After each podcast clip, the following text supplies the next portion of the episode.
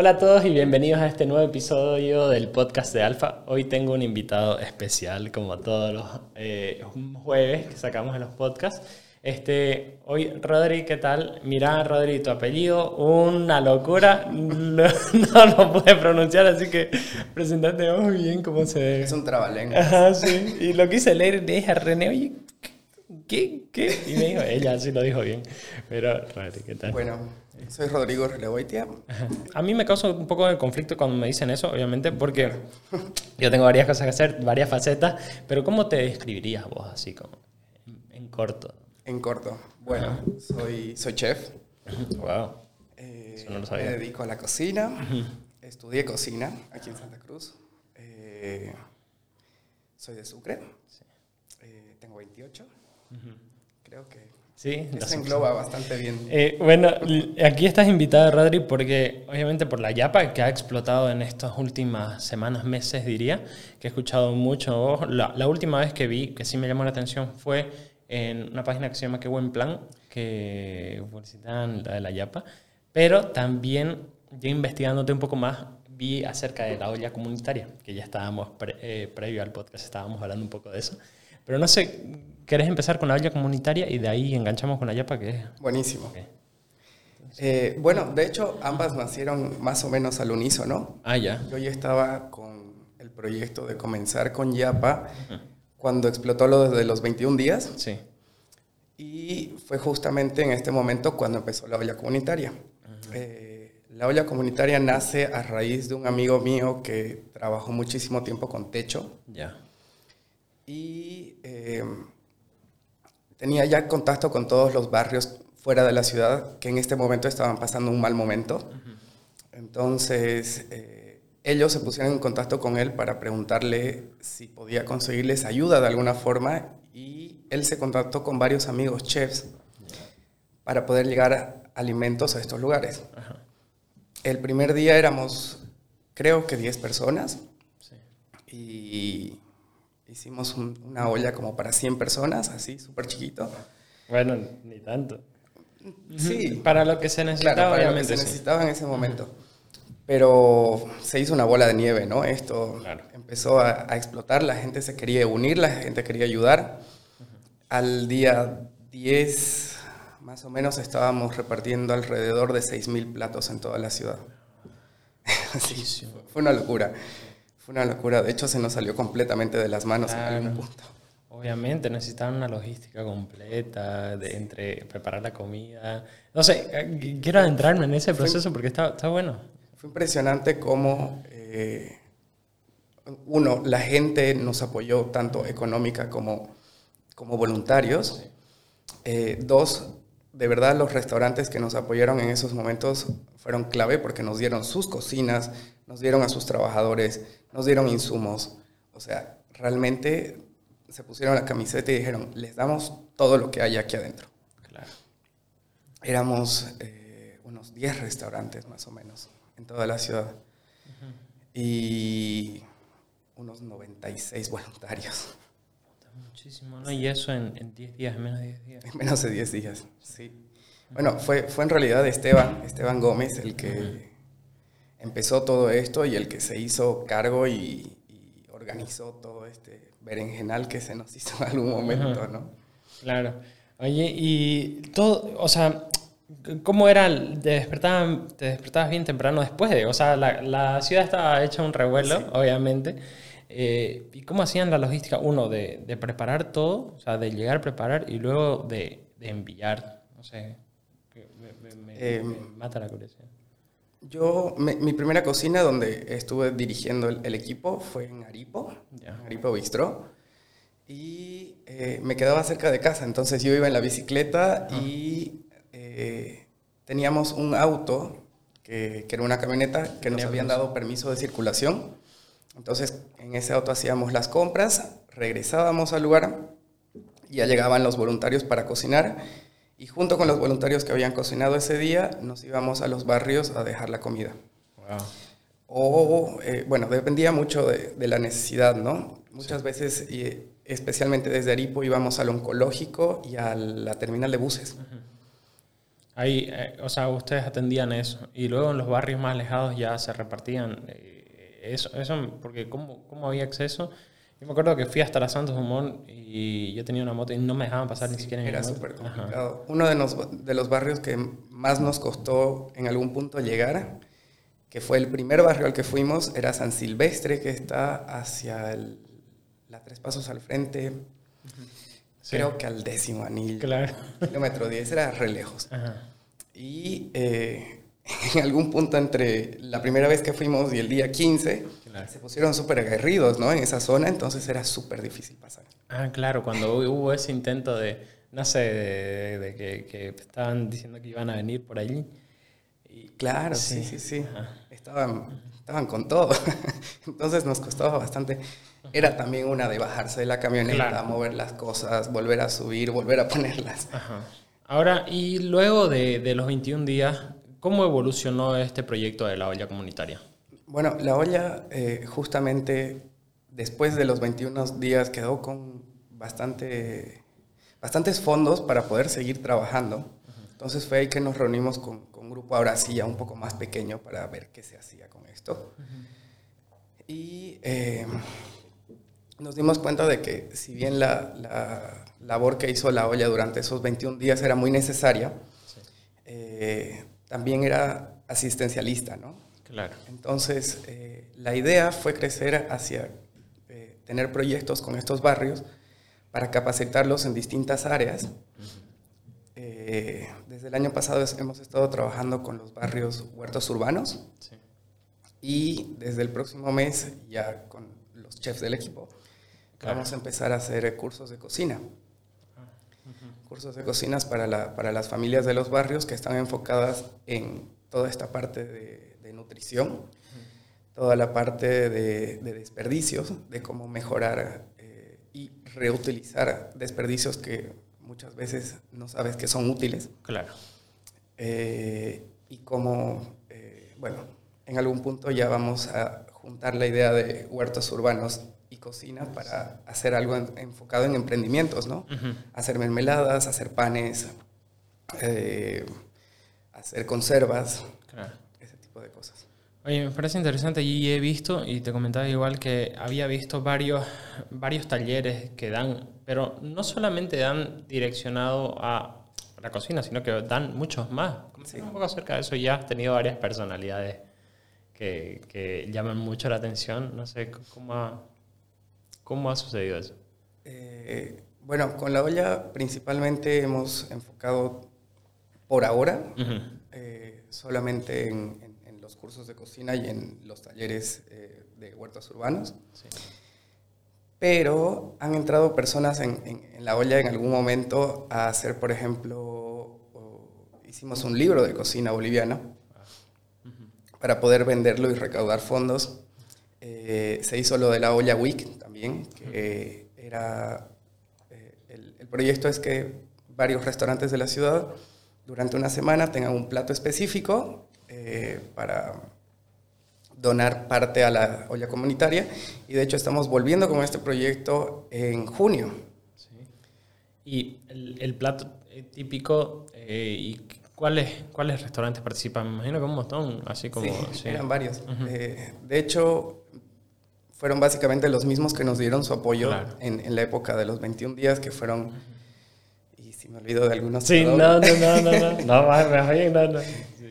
Eh, bueno, fueron varios restaurantes, pero creo que los que vienen ahora, en, en junio, eh, ahora sí ya entra Yapa, porque en ese momento Claro. no, no estábamos funcionando. Viene la barra, eh, ah, viene el mordisco, tenemos que cerrar todavía con algunos de ellos. Oye, y ahora sí, hablando de la yapa, me dijiste que nace más o menos en los 21 días. ¿Cómo nace la yapa? Ya es, eh, yo sé que le has dado mucho cariño, o sea, por lo que he visto, ha resonado mucho los últimos meses, prácticamente todo este año. Pero antes que era, cuando nació?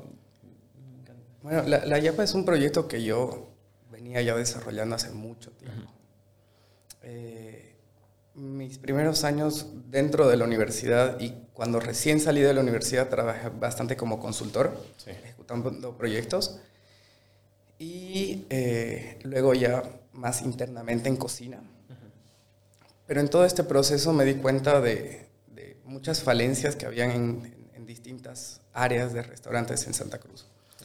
Una de esas, y la que a mí más me, me, me parece importante, es que muchos restaurantes en Santa Cruz buscan eh, enfocarse en un tipo de comida internacional que lo que hace es que sus costos sean muy altos, en primer lugar. Y en segundo lugar, no logras precisamente el producto que podrías lograr si harías una pizza italiana en Italia. Claro. Obviamente. Entonces, nace un poco de ahí la idea de trabajar producto local, ¿no? De esa necesidad de que el producto local es el mejor, indudablemente, porque lo hacen aquí. Básicamente todo lo que comemos en Bolivia aún es orgánico. Sí. Eh, aún sigue siendo eh, agroforestal de alguna forma. Y Yapa buscaba justamente eh, tener este enfoque medioambiental, ¿no? que para mí es súper importante, es una búsqueda que yo tengo en mi, en mi vida personal y quería reflejarla también en, en Yapa. ¿no? Sí. ¿Y cuándo, cuándo nace Yapa? Como proyecto Como ya. proyecto en septiembre de 2019. Sí. ¿Y cuándo abren la primera sucursal, ahí mismo? Eh, sí, ahí mismo. ¿Y dónde están ahora? ¿En la Avenida La Salle? En la Avenida La Salle abrimos en enero de 2020. Oye, ¿cómo le- o sea, abrieron y la pandemia les vino ahí? Sí. ¿Cómo sucedió? O sea, ¿cómo Estuvo podían? Claro. Y, y contanos esa experiencia de... Teníamos tres meses abiertos y bueno, pues hubo que cerrar. El restaurante estuvo completamente cerrado hasta septiembre de- del año pasado y de ahí ya regresamos con, con distintas cosas. ¿no? Obviamente no podíamos volver con el restaurante en sí. Claro. Entonces, eh, primero comenzamos a vender nuestras empanadas y los crocantangos congelados a una empresa que, que vendía congelados para los, orga- para los hogares y te hacían como el delivery. Claro. Entonces, eso, eso funcionó bastante bien. Sacamos en ese mismo momento una línea de pastas y salsas congeladas. Y eh, ya en octubre más o menos empezamos a trabajar eh, vendiendo conservas y panes de masa madre en el Beauty Plaza. Ah, ya. Pues así sobrevivió la yapa. Fue como... fue, fue un poco de todo y... Claro. y- No, y buscándole, o y sea, buscándole. obviamente, no, no, no quedó de otra. A mí, justo he entrevistado a varios tipos que tienen restaurantes aquí, de manera de, o sea, de Dark Kitchen, me llamaba la atención y esa era mi pregunta, como que no se te ocurre, o sea, no- en algún punto no, no lo pensaste, yo, yo sé que sí, abrirlo de Dark Kitchen, pero ¿por qué no? Eh, yo creo que por el mismo concepto del restaurante y demás, no sé. Sí, igual me gusta que la idea de Yapa pueda englobar muchas cosas. Sí. Cuando sacamos la, la línea de, de- de congelados y de conservas y de panes, le pusimos a esto Yapa almacén artesanal. Entonces teníamos como una sublínea Claro. aparte del restaurante. Y eh, bueno, básicamente eso fue lo que nos hizo sobrevivir Claro. esos meses difíciles. Y una vez que ya las restricciones pasaron Medianamente. medianamente en diciembre más o menos, ya volvimos con todo, con el restaurante, con el bar, con todo. Sí, porque aquí René está diciendo las empanadas de, de qué? ¿De charque? De queperí. De queperí. Es que yo soy vegetariano, no, no, no como, pero, pero ¿cuáles son, ¿cuál crees que vos es tu producto estrella? O sea, lo que la gente más pide. Qué difícil. ¿Cómo? Yo pienso que es el sándwich de chola. Sí. Pero quizás es porque el sándwich de chola también es eh, algo que todo el mundo conoce. Claro. Muchas de las recetas de, de, de Yapa son recetas de autor inspiradas en la cocina boliviana, pero bueno, pues son, son cosas completamente nuevas. Entonces, Claro. quizás la gente necesitará un par de veces para animarse a probar estas ¿Y, cosas. y cuál es tu plato ese, el que vos le tenés más cariño? Mm, Creo que el crocantango. ¿Sí? ¿De El qué se trata? Es, es, es una maravilla gordita. Eh, bueno, el crocantango es una croqueta de majado de pato batido, rellena de queso provolone ahumado y frita por inmersión cubierta de pan. Es así como crujiente por fuera, por fuera y súper suave y llena de queso por Claro. dentro. Wow. Crocantango, ¿no? Sí. Oye, y contame igual, en este proceso de que abriste, ¿te activaste mucho con, usaste influencer para activar, contactaste? ¿Cómo fue ese proceso? ¿Cómo nació esa idea? ¿De dónde te inspiraste y demás? Para hacer que funcione. O sea, porque yo creo, y, viéndote, o sea, dijiste abrimos, pero tiene que funcionar porque sí. Bueno, eh, yo trabajé, por ejemplo, eh, toda la línea eh, gráfica y todo el concepto con Plastilina Studio, que fueron unos chicos que de verdad sí. Dios se lo pague. sí, son increíbles. Porque claro, yo tenía todo esto en mi cabeza y ellos pudieron convertirlo en algo físico y materializarlo. Eh, realmente no, no, trabajé con influencers en ningún, en ningún momento porque, eh, no sé, no, no, no, tuve ese acercamiento tampoco con nadie que yo piense que pueda representar a la marca. Claro, porque no todos están direccionados a eso, a, algo más ambientalista y demás. conozco poco. Yo la verdad, por no decir. Ahora, de hecho, sí, sí, en algún punto empezó a llegar gente a nosotros, como Sasha, como la chica de Pilchas Pintas, que me encanta el, material que ella hace, me encanta lo que ella hace. Y, creamos una muy linda relación con, con, Yapa y con ella. Y, bueno, de hecho, toda la gente influencer que ha estado trabajando o ha estado cerca de nosotros ha, ha llegado por sí misma, básicamente. Claro, wow.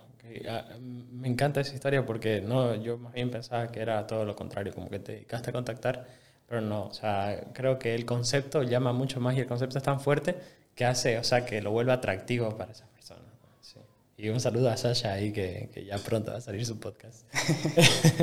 ok, ahora sí, ya entrándonos un poco más a lo que vos que, eh, al tema personal, ¿qué es lo mejor vos crees que que de tener estos emprendimientos? O sea, eh, lo más bonito de todo esto?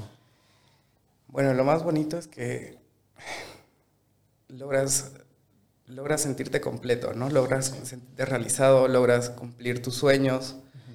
Eh, es, es, lindo poder materializar tus sueños. Claro. Hay que estar loco. Hay que estar loco, pero es hermoso. Sí. ¿Y lo más retador que vos ves de, de esto de emprender? Eh, aceptar que uno no sabe muchas cosas. Todas estos, eh, estas falencias que uno tiene eh, como profesional. Como persona. Como persona también. Muchas veces no las ves y no las reconoces. Y creo que esa es la parte más difícil, poder reconocer en qué estás fallando, qué te está costando, qué no sabes y, enfocar tu energía ahí en realidad. Y vos tenés socios en la Yapa, ¿no? Eh, ¿Y cómo, cómo, es el trato con ellos? ¿Ellos sí te vienen, como vos decís, a complementar en eso? ¿O te hacen, ¿sí? Eh, hace un mes y medio más o menos, eh, yo estaba viendo de montar en realidad otro espacio con estos chicos. yo lo conocí a Papín, que, que, es un amigo de muchos años. Sí. Eh, que se vino a vivir aquí a Santa Cruz y él me contactó para, eh, con este otro chico, Leo Rejas, que es de Tarija, eh, ver de montar un espacio en el centro, que ellos ya lo tenían proyectado y bueno, las cosas no salieron bien con, con, el lugar este en el centro. Los chicos se acercaron a mí y me dijeron que si me animaba a, a transformar un poco el proyecto que teníamos en el centro a Yapa. Y pues estuvo difícil. Porque estuvo difícil, me imagino, ceder parte de... Pero en algún momento también me di cuenta de que ambos tenían eh, características y personalidades y know-how que a Yapa le podían ayudar mucho. Claro. Entonces fue ahí que dije, ok, vamos a, dejar ir al, al, bebé. Porque claro, un emprendimiento es, es, como tu hijo, digamos. Sí. Como, y te pones súper protector entonces. Claro, y además vos te proyectas, o sea, uno siente que uno, se, proyecta. dentro del emprendimiento y como que el cambiarlo es cambiarte a vos mismo y ya ahí viene un montón de... Y de hecho la, la, sinergia y la energía que, que, he tenido con, con, ambos ha sido súper positiva en las últimas semanas. Eh, hay, hay un movimiento diferente también dentro, dentro de Yapa que me gusta. Y bueno, tenemos proyectos grandes. Sí, yo lo conocí a Papín justo ese día que fuimos y no, me cayó. Es bien enérgico, es Sí. charlatán, es, es- Está lleno de energía. Sí, la verdad que es increíble. Oye, y ahora sí, contanos un poco de tus inspiraciones. ¿Qué inspiró todo esto, de, tanto de la olla comunitaria como Yapa? Y para tus proyectos futuros, no sé, alguna, algún movimiento, alguna personalidad que te haya inspirado, algún, no sé, pues, empresa o restaurante que te haya inspirado para tener todo esto. Eh, vamos por partes. Ya, ok. Eh, Yapa está inspirado eh, en la cocina boliviana, que para mí siempre ha sido muy importante. Vengo de, de una familia donde se cocinaba muchos ajíes, mucha, mucha esta comida chuquisaqueña, ¿no? Claro. En mi casa, ajíes de toda clase. De todos los y colores. coco Y chorizo. La, la cocina nacional fue muy importante siempre en mi Sí. vida. Cuando yo llegué a Santa Cruz, por ejemplo, tuve este acercamiento con la comida cruceña que, que básicamente no conocía nada. Claro. Entonces eh, me enamoré también. Eh, una de las primeras cosas de las que me enamoré de Santa Cruz fue de la chachairú. Wow, ¿y La primera vez que yo probé- época chachairo? Sí. La primera vez que yo probé un cha- chachairú me voló la mente. Esto es fabuloso. Y bueno, nace justamente de aquí, amor por, lo, por la cocina nacional, de la necesidad de apoyar a los productores locales, de la necesidad de trabajar eh, producto local por un tema ecológico, por un tema medioambiental. Y bueno, eh, Yapa es, es cocina creativa, entonces la idea es siempre trabajar desde, desde la cocina nacional y desde los sabores locales, pero dándoles un giro Poniéndoles diferente. toque. Sí, ¿y vos sos el, co- como chef, vos sos el que inspirás o hay otras personas igual que te dicen que... Básicamente todas las primeras recetas sí son mías, Ujú. pero ya ahora que Hay tengo un equipo, ahora que ya tengo un equipo, han empezado a salir cosas nuevas, ¿no? Porque ellos también utilizan esta cocina como un laboratorio y, y ahora es su cocina, entonces eh, sí, ya están ellos creando sus propios platos y sacando cosas nuevas, que es justamente la idea que yo tenía de Yapa desde el principio. Allá, ¿Y tu menú se renueva cada cierto tiempo? Sí, ¿Cada cuánto tiempo se renueva? eh, depende un poco. Eh, ahora que entramos en invierno, por ejemplo, eh, tengo tragos de la carta, eh, por ejemplo, con achacherú. Entonces, achacherú no hay más, ya no es Claro. temporada y no lo quiero usar congelado tampoco. Entonces, eh, ese tipo de cosas. Y eh, me gusta pensar que cada vez que yo siento que un plato ya ha cumplido su ciclo, Claro. se saca algo nuevo. Pero de hecho tenemos en cola ya tres o cuatro cosas para... ya quiero ir a probar. Yo soy amante de los tragos de todo tipo. Y el que fue. ¿Cuál fue el que probé? Ya había llegado un poco con unas copas de más. Pero cuando llegué, pero me encantó el que probé. ¿Cuál fue? ¿Cómo se llama? Para que la gente lo vaya a probar igual. Eh, pues no le hemos puesto un nombre aún. ah, o sea, es, es nuevo, ¿no? Nació ese día, esa noche nació Ya. ese trago. Teníamos esta noche una actividad con Supay, que es eh, eh, un licor hecho de ajíes, de, de distintas hierbas, Ajá. condimentos de, de la República. Y quisimos hacer un trago especial para esta noche. Ya. Entonces así nace este San Mateo, que creo que le vamos a poner San Mateo endiablado porque es un poco picoso, Sí. que lleva jugo de toronja, que justo está en temporada, así que es perfecto. Eh, lleva el, el, el gin La República, lleva supay, eh, lleva maracuyá y ají. Wow. Y, y, verdad, no me, o sea, me había dado cuenta que el adorno tiene un poco así. Sí. Y eso cae en el, en el vaso. Claro, igual. va cayendo de a poco Sí, y dándole sí. su picor. Oye, está genial, a mí me encantó. de verdad. Ahora, hablando ya un poco más de tu personalidad, acerca de tus man o sea, ¿cuáles crees que son tus mayores manías en cuanto al trabajo? O que, no sé, tus socios digan, no, Rodri siempre hace esto, siempre va a decir esto, e- ese tipo de cosas. Soy súper olvidadizo. ah, sí, A mí se me va todo, todo, todo, todo.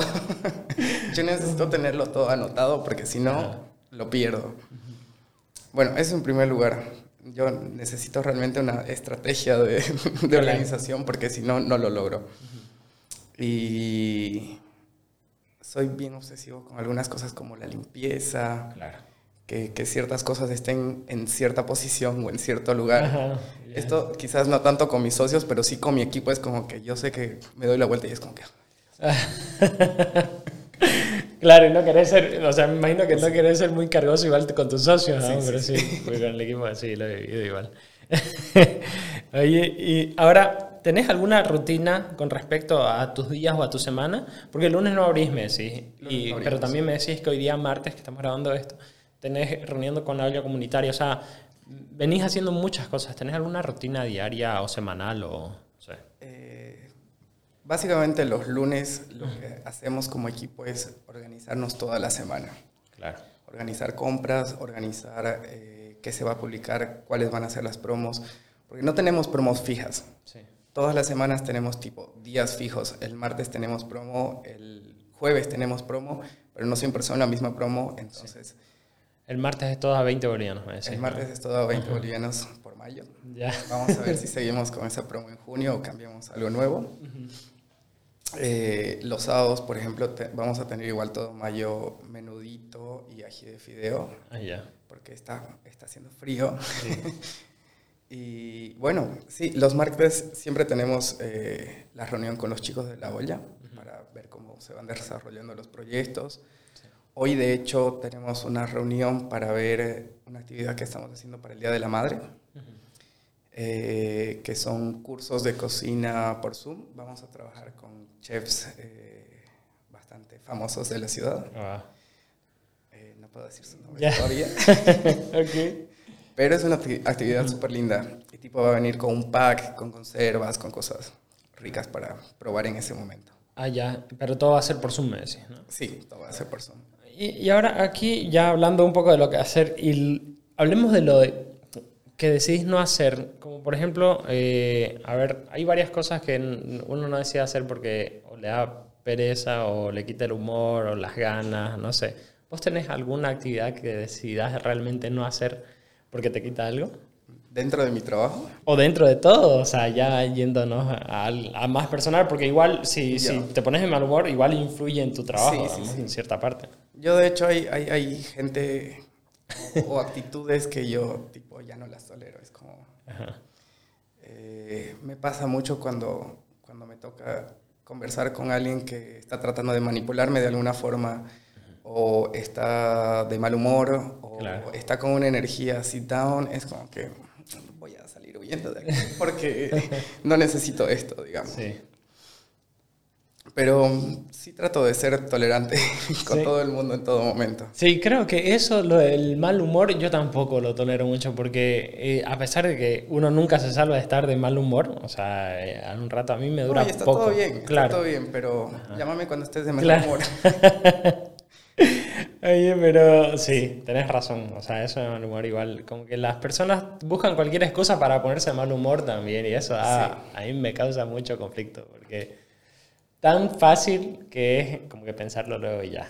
O dejarlo ir. Yo ando mucho en bici, por ejemplo. Sí. ¿Y eso te relaja? Me relaja hartísimo, pero al principio me pasaba mucho que Putea. puteaba hartísimo con el tráfico, era como que... y eso que estás Claro, en bici. iba en bici puteando a la gente y en algún momento dije, no, esto se supone que debería ser lindo Claro. y divertido y relajante, así que Lo dejaste. dejé de hacerlo. Va, ¿En serio? O sea, No. no dejé la bici, dejé de putear contra la gente. Ah, ok, ok, ok. Ya. Cambiaste vos. Sí, sí, era un montón de sí. energía desperdiciada, digamos. Sí, a mí igual me pasaba, me acuerdo, manejando auto. Puta, es que igual todo es caótico acá. Sí. Eh, Así que dije, fue un día que estaba escuchando un podcast, me acuerdo yo como amante de los podcasts, eh, y dije, no, esto tiene que cambiar porque salía y llegaba de mal humor, siempre, siempre, porque por eso. Pero Hay que, no. evitar, hay que evitar este tipo de detonantes que te arruinan el día. Claro. Hay, hay que evitarlos a toda costa porque de verdad es un montón de energía desperdiciada. Sí. Y al final solo te hace daño a vos, porque Sí, que la otra persona no tiene idea de que vos estás puteando. Eh, Rodri, ahora, cambiando de tema, un er- o sea, me gustaría que nos contés, y a ver, este podcast nació por eso, porque a mí me hubiera gustado como que escuchar este tipo de, de- conversaciones acerca de, al- antes de que yo haya emprendido, para más o menos tener un panorama de cuál es la mentalidad que tienen las personas y demás. Porque hay diferentes tipos de, o sea, eh, el éxito en diferentes tipos de rubros. Aquí hemos entrevistado a todo tipo. Y me gustaría que me digas dos cosas. Una, ¿cuál es tu mejor error? Y el otro, algún... después te voy a decir si no te ¿Cuál, ¿Cuál crees que es tu mejor error? ¿Significa que vos crees que o es muy arriesgado o sentís que le estás cagando por de por sí, pero después salió bien? Yo siempre he sido muy terco. y muchas veces cuando comencé Yapa, gente cercana me decía, quizás esto no va a funcionar, quizás esto es muy loco. siempre es lo mismo. Quizás, quizás eh, lo que estás haciendo no es tan comercial y la gente no lo, va, no lo va a apreciar. Está bueno, pero quizás la gente no lo va a ver. Claro. Y yo así, ¿no? no. yo voy a hacer esto y lo voy a hacer. Pero sí, sí, creo que va un poco por ahí, tenerse un poco de altísima confianza, creer en lo que uno está haciendo obviamente escuchando a los demás, pero sí teniendo muy claro que, el sueño de uno no puede soñarlo nadie más y hay que meterle ahí. Sí, y creo que uno tiene que ser selectivo al escuchar consejos. Por ejemplo, mi madre es una de las que me da muchos consejos pero es una también que decido a veces no escucharla por el hecho de que... Los consejos siempre vienen del amor, ¿no? Sí. Vienen desde el amor y es importante. el cuidado, como que te quiero cuidar para que no pase esto. Y no, uno necesita arriesgarse de vez en cuando, o casi siempre. Si no, casi siempre. O si, si, no, la gente no logra cosas, si no se arriesga. Sí, de hecho es, es uno de los... De, de, esos, de esas lecciones que me ha dado la cuarentena yo en algún momento de la cuarentena estaba muy deprimido, estaba muy down, no sabía qué hacer, no sabía hacia dónde avanzar y pequé mucho de inamovilidad. Claro. Básicamente no hice nada. Porque no, no sabía qué hacer, no sabía hacia dónde avanzar, no sabía cómo hacerlo, no era todo nuevo. Y cuando finalmente logré salir de, de, este estancamiento y, y, salir de esta etapa en la que estaba suspendido de alguna forma, me miré a mí mismo de atrás y dije, deberías haber estado haciendo cosas, lo que sea. Claro. Pero quedarse quieto no, no, no, es, una, no es nunca una buena opción. Sí, hay algo que se llama eh, el costo de la inacción. O sea, que te cuesta más estar inactivo que luego, o, sea, o moverte, digamos. Independientemente, aunque no sepas si va a funcionar o no, aunque no te lo tengas claro, eh, creo que es importante moverse antes que quedarse inactivo digamos, y no hacer nada. Sí. Sí, sí, sí. Gran consejo. Sí. Ahora, de hecho, quería contarte, mientras hablábamos de los proyectos y de, de, las cosas que yo hago. Sí. Estoy también con otro proyecto, yo tengo muchos proyectos. Ya, no, o sea, eh, un espacio para eh, estoy trabajando con un lugar que se llama Refugio de los Volcanes, no sé si conoces. conozco. Eh, es increíble, he visto las fotos, no he ido. Es de Camino a Samaipata. Es de Camino a Samaipata, en la zona de Bermejo. Sí es un refugio ecológico que es el lugar más hermoso y maravilloso de la Tierra. Yo llegué aquí por un amigo que, trabaja allá y lo que hago con ellos es eh, capacitar a su personal de cocina, enseñarles nuevas recetas, eh, trabajar un poco la parte estética, la parte de, cómo montar el restaurante, de cómo servir los platos. Mm, cosas que, que básicamente eh, son muy sencillas. Claro. Porque la idea es que sea todo así muy orgánico, muy, muy relajado en el lugar. Pero dándole un toque también del lugar, ¿no? el, el, lugar está lleno de flores, tiene un huerto donde se cultiva básicamente todo lo que se sirve en el lugar. Entonces es un proyecto súper lindo porque toda la comida que comes ahí es orgánica, todo lo que comes ahí se ha cultivado a 10 metros de donde estás durmiendo, es, es realmente un proyecto súper lindo. Y esto te... A mí me encanta. Tengo que ir justo este fin de semana a ir a Samaipata y creo que vamos a hacer una parada ahí. No, definitivamente tienen que ir. Sí, está lindo. Y lo que te iba a preguntar, ¿y esto lo haces con más... O sea, tu plan igual, tu proyecto es hacerlo con más lugares? Como que inspirar eh, este tipo. Sería lindo. De hecho, sería súper lindo. Eh, cuando ellos llegaron a mí, yo les dije así como que, ¿saben qué? Ya, ya, yo ya tengo mucho. Sí. No creo que lo voy a lograr. Y el dueño de allá me dijo, ya, no me digas nada ahorita, andate un fin de semana conoce el lugar, ve cómo es la cosa. Y pues yo llegué y a las dos horas ya le estaba diciendo, ¿qué, qué quieres que haga? no, el lugar es, increíble. no, voy a decir nada porque no he ido, pero es que he visto cada foto. Es muy lindo porque tienes este contacto muy fuerte, muy intenso con la naturaleza. Es, es, un bosque muy vivo en el que estás. Y te deja muy claro esta sensación de lo minúsculo que eres. Claro. Y la verdad es que este proyecto a mí me aporta en dos cosas. Es un proyecto que me encanta y que eh, en el que estoy dando mucho, eh, emocionalmente también. Y a cambio estoy recibiendo cada dos o tres semanas este momento de paz absoluta, de silencio absoluto, que es súper necesario para regresar al trabajo con perspectiva y con ganas de hacer las cosas, ¿no? Porque estos momentos de, parar y de decir, ok, voy a vaciar mi cabeza, son súper necesarios también. gran consejo. ¿Y cómo, cómo lograste superar ese, ese, ese, momento en la cuarentena que decías que, que, te, que, sentiste que no sabías qué hacer, dónde arrancar? ¿Cómo, no sé, ¿cuáles, ¿cuáles fueron esos pasos, paso a paso que, dijiste? ¿no? Quizás eh, fue un poco la necesidad también de que no se me muera el proyecto. Eso, eso fue principalmente. Pero yo no hubiera podido lograr salir de ahí sin eh, un backup de gente que me estaba apoyando. Sin, sin mi familia, sin amigos, sin gente que, que, se preocupaba por mí y me decía, ¿qué onda? ¿Qué está pasando? ¿Cómo te ayudo? De verdad, eh, soy, soy, bien afortunado de tener gente debajo haciéndome así todo el tiempo no solo financieramente, sino emocionalmente. ¿no? Creo que sí, es importante. Y, sí, súper importante. Sí, importante igual es conocerse. Por ejemplo, a mí me pasó lo mismo en cuarentena, porque justo me tocó en otro país. Yo vivía solo, encerrado solo, en cuarentena solo.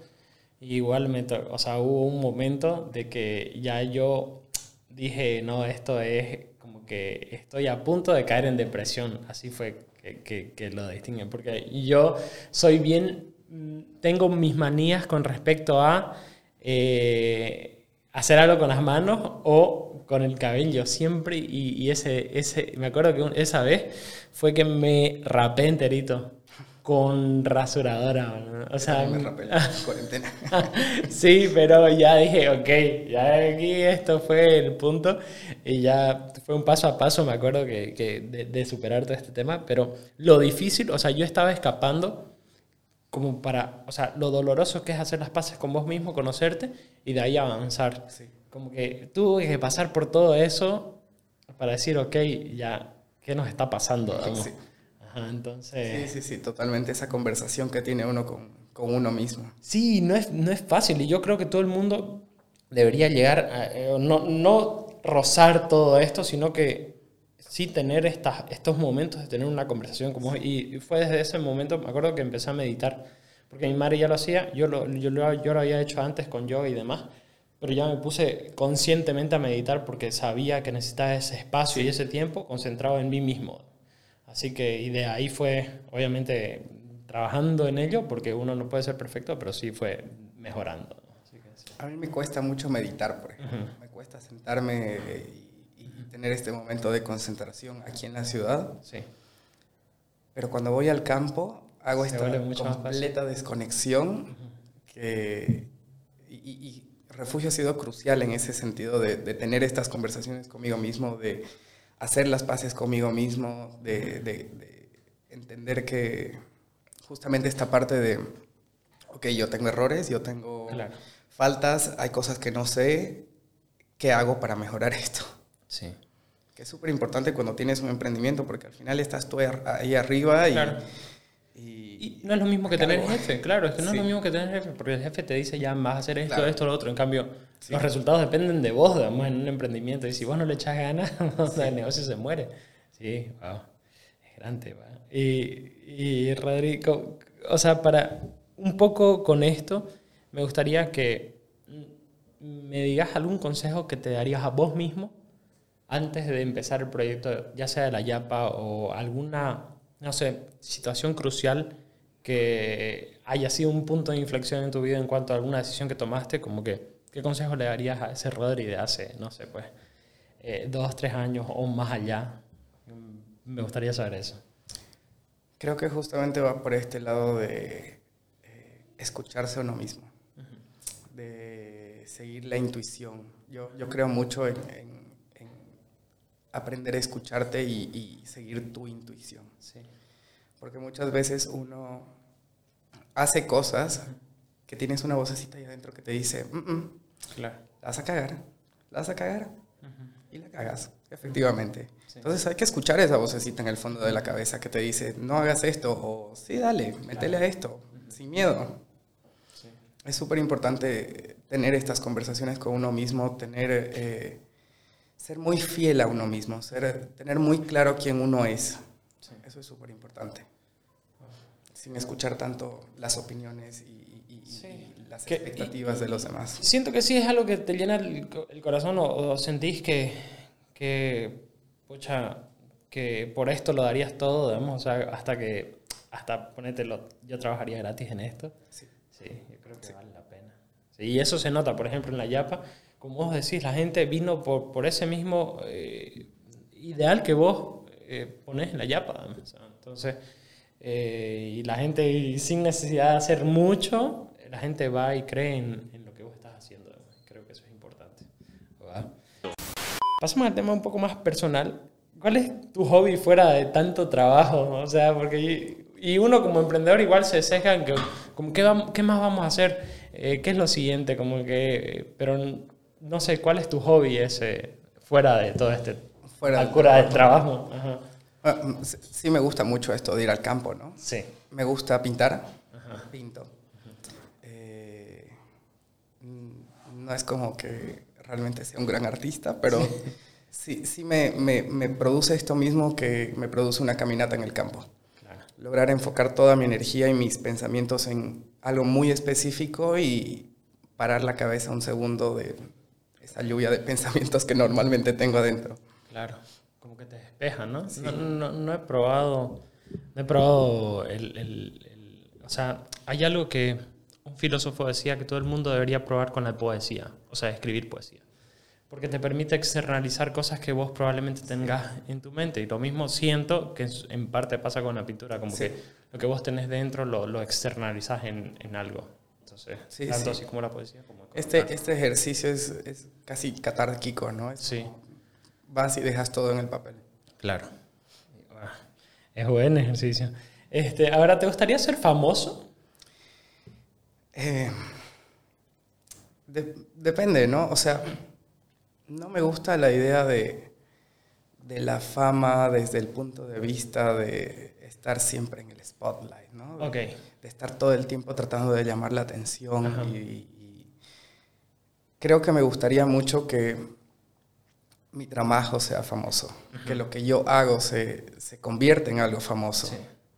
Porque te he visto, por ejemplo, que sí, la Yapa está siendo cada vez más conocida, pero vos mantenés un perfil bajo. O sea, eh, y luego también te he visto con Laura Mesa, por ejemplo, Laura Mesa vino aquí al podcast, eh, pero, o sea, no sé, siento que la gente, y no, no, lo entiendo, a mí me costó entenderlo, pero como que en parte alejan su personalidad del negocio y esperan que el negocio hable por ellos. Pero a la larga no es tan conveniente, porque el negocio va a mutar, va a cambiar, pero y, uno igual, pero no sé, o sea, uno siempre es fiel a uno mismo, porque es lo que es.